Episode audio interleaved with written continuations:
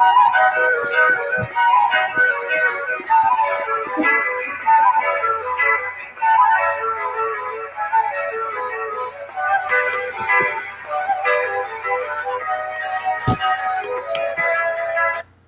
gente! Tá começando mais um Livros e Livros!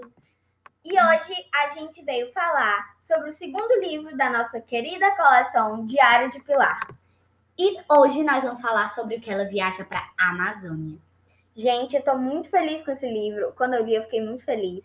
Porque fala sobre o Brasil, né? Mesmo a autora sendo brasileira, é muito legal ter um livro que fala sobre o Brasil. É. Gente, como a gente vai. É, como é uma coleção, é da mesma autora, e como a gente já falou na introdução e no vídeo anterior, para quem não viu ainda, vou explicar bem rapidinho. É da Flávia Lins e Silva, é ilustrado pela Joana Pena. E a editora é a Pequena Zahar. Gente, é do tema aventura. A gente classificou a aventura, né? E a média de entre 100 a 200 páginas. Cada livro tem. Tipo assim, Entre isso, não é, especificamente. Uhum. A gente falou tudo isso no primeiro episódio. Se vocês quiserem mais detalhes, vejam ele lá. É. E aí tem melhores informações. É, gente, como a gente descobriu esse livro, também falamos lá, mas vamos falar bem rápido. Minha tia me deu a coleção e eu me apaixonei quando li. Foi uma indicação de uma amiga e quando eu li, me apaixonei. Gente, agora vamos resumir esse Diário de Pilar na Amazônia. Eu, particularmente, é meu segundo favorito, porque o meu primeiro é o da África, que a gente vai falar para vocês também. Se eu falar por que o da África é meu favorito, eu vou dar muito spoiler. Então eu vou ficar de bico fechado. Então, bora lá. Pilar viaja em sua rede mágica, como sempre, e dessa vez vai para a Amazônia, onde conhece dois amigos chamados Maiara e Bira. O Bira é homem, gente, só pra vocês entenderem. E eles exploram a Amazônia em busca de um pesquisador, o qual Pilar suspeita que seja seu misterioso e perdido pai. Então, gente, como esse livro nos desper- despertou nosso interesse? Gente, o meu foi o fato dela ser corajosa e aventureira, e a magia do livro. O meu foi o fato dela ser mais ou menos da minha idade, entre 10 e 11 anos, e o tema ser aventura, que eu gosto muito. É. A nota do livro que a gente dá, eu daria um 10. Eu também, cinco estrelas, porque é um livro, como a gente já justificou, né, que é muito top. Como fala sobre viagem, a gente adora viajar. Ainda fala sobre o Brasil. ainda fala sobre o Brasil. No da Grécia eu também dei 10, mas eu acho que esse eu prefiro, eu gosto mais desse do que do da Grécia. É. Seria um 10 maior, assim, É digamos. um, é um 11. É um 11. 6 estrelas. É, 5,5. Uhum. Tá.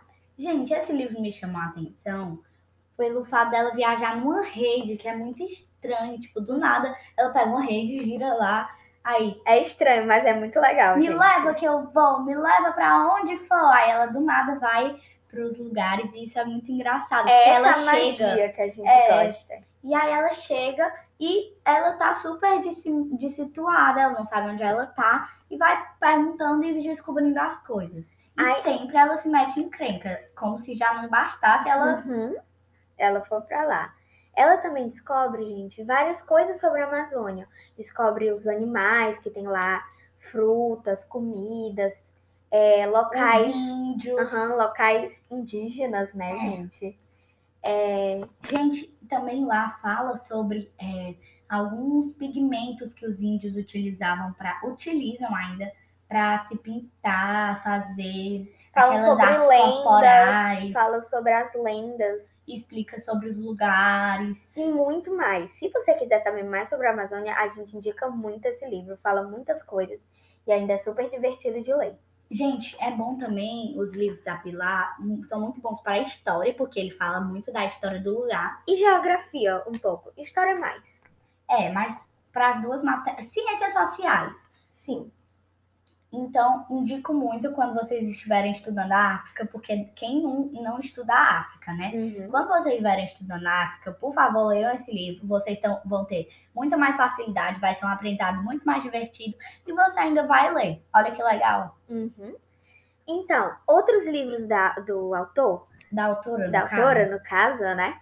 são o resto da coleção do Diário de Pilar e a coleção DPA, sabe? Os livros do DPA. Pronto, foi ela que escreveu.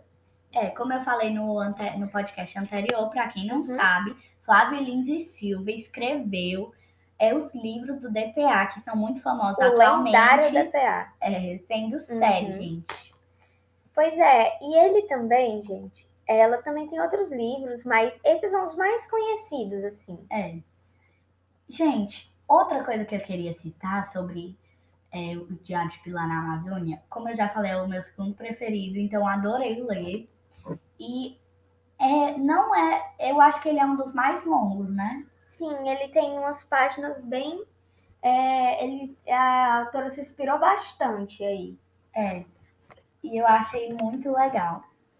Gente, é, outra coisa é que sempre tem um box, tipo um box, é tipo uma, como a Bel falou no podcast passado, é, é uma folhinha, como, se, como é um diário, é como se ela colasse uma folha de Ela papel cola. craft e É. explica é, mais detalhadamente sobre aquele Vamos- monumento, é. aquela cultura, aquela comida, aquele pigmento que ela tá falando lá. Por Vamos exemplo, supor que ela esteja falando do rio Amazonas. Aí ela tá lá no meio da história, aí do nada aparece lá uma folhinha que tem essas informações. Tipo assim, ele tem tantos metros de largura, tantos de comprimento. E de profundidade. sim, ele é. Ele foi tipo descoberto, entre aspas, por tantos anos. E eu acabei de ver aqui no livro, ele tem é, umas 137 páginas. É um pouco maior do que a média. Então, gente, foi basicamente isso. Espero que vocês tenham gostado muito, muito, muito do conteúdo. Espero que vocês leiam o Diário de Pilar na Amazônia e o resto da coleção toda, porque vale super a pena, né, Bel? Sim. Se você começou, tipo, ai meu Deus, Bel e Lu, eu comecei pelo da África, e agora? O que é que eu faço? Não tem problema, porque os livros não são muito interligados, é, porque eles, ela só menciona algumas coisinhas, mas não é nada muito fundamental É. para entender a história. Gente, nós duas, como a gente já falou, começamos pelo livro errado.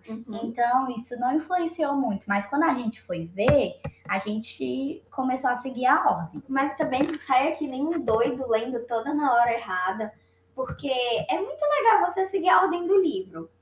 É. Agora, se você também não lê, não tem problema. Então, como eu ia dizendo, compartilhem com seus amigos e familiares. Espero que vocês tenham gostado do conteúdo. E leiam. Fica a dica, gente. É um livro maravilhoso. Nota 11. Beijo. Até, Até o próximo Livros e livros!